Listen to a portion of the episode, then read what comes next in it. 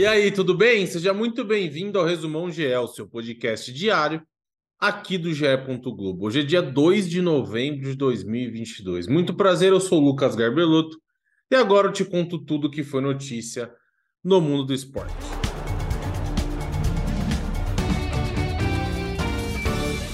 Nesta terça-feira tivemos dois jogos valendo pela Série A do Campeonato Brasileiro. Numa briga direta por vaga na Libertadores, São Paulo e Atlético Mineiro ficaram no empate em 2 a 2 no Morumbi. O Galo saiu na frente, uma cobrança de pênalti de muita categoria do Vargas, e o time mineiro viu o São Paulo virar com dois gols dele, sempre ele, toca nele, dois gols de Caleri. Na segunda etapa, novamente com Vargas aproveitando o cruzamento do Mariano, o Galo deixou tudo igual em um jogo muito tenso, muito trucado e muito brigado no Morumbi. Agora o Atlético Mineiro tem 52 pontos e o São Paulo tem 51. As duas equipes brigam por uma vaga direta e por uma vaga na pré também Libertadores de 2023. Outro time que ainda sonha com uma vaga na Libertadores, mas tropeçou em casa, foi o Botafogo. O Glorioso recebeu o Cuiabá no Newton Santos e foi derrotado por 2 a 0. André Luiz abriu o placar em um ótimo contra-ataque dos cuiabanos e o Daverson, no segundo tempo, de cabeça, fechou a conta. Agora o Fogão estaciona nos 47 pontos e é o décimo colocado do campeonato. Já o Cuiabá abre 3 pontos para o Ceará, que é o primeiro time dentro da zona de rebaixamento. A campanha por uma festa nas ruas do Rio de Janeiro em comemoração ao tricampeonato da Libertadores do Flamengo já tem o aval da prefeitura para acontecer. O prefeito Eduardo Paes liberou a Avenida Presidente Vargas e o deputado federal Pedro Paulo revelou que o clube propôs a data de quinta-feira para um desfile em céu aberto para que os jogadores do Flamengo recebam todo o carinho da nação. O clube ainda não se manifestou oficialmente sobre a festa que teria acontecido no próprio domingo da última semana, porém, com as eleições por todo o Brasil, a festa foi adiada.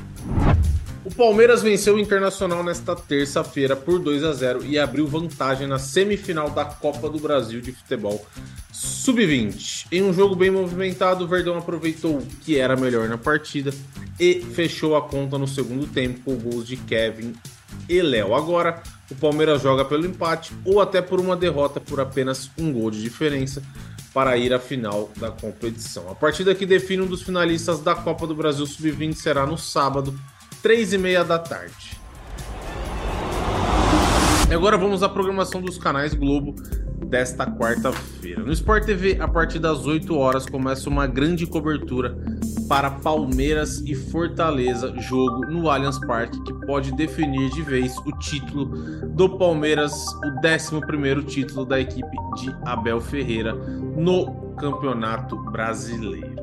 No Sport TV 2, às 7 horas da manhã, começa o circuito mundial de surf que dura até o final da tarde. Às 17 horas tem Superliga de vôlei feminino com Campinas e Brasília. No Sport TV 3 às 9 da manhã tem torneio intercontinental de futebol de areia e às 2h30 final do mundial de ginástica. E lembrando, como sempre, que você acompanha todos os jogos da rodada do Campeonato Brasileiro no Premier.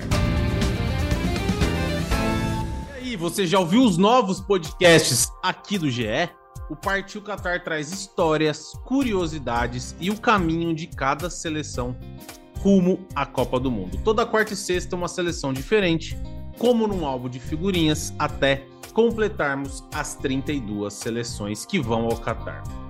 E o É Campeão mostra a trajetória do título de grandes clubes brasileiros que fazem aniversário redondo neste ano, no ano de 2022. Os dois primeiros episódios já estão no ar e contam na voz de Luiz Roberto, sabe de quem? E com relatos de quem participou da campanha, os títulos brasileiros de 92 do Flamengo e a Copa do Brasil de 1997 do Grêmio.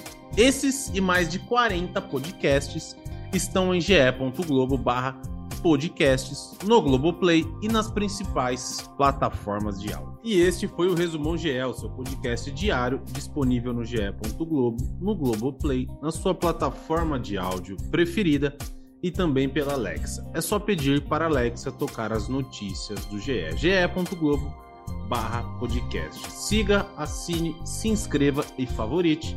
Assim você recebe uma notificação sempre que pintar um novo episódio. Este episódio conta com a coordenação do Rafael Barros e a gerência do André Amaral. E eu me despeço por aqui. Voltamos em breve. Um abraço. Tchau, tchau.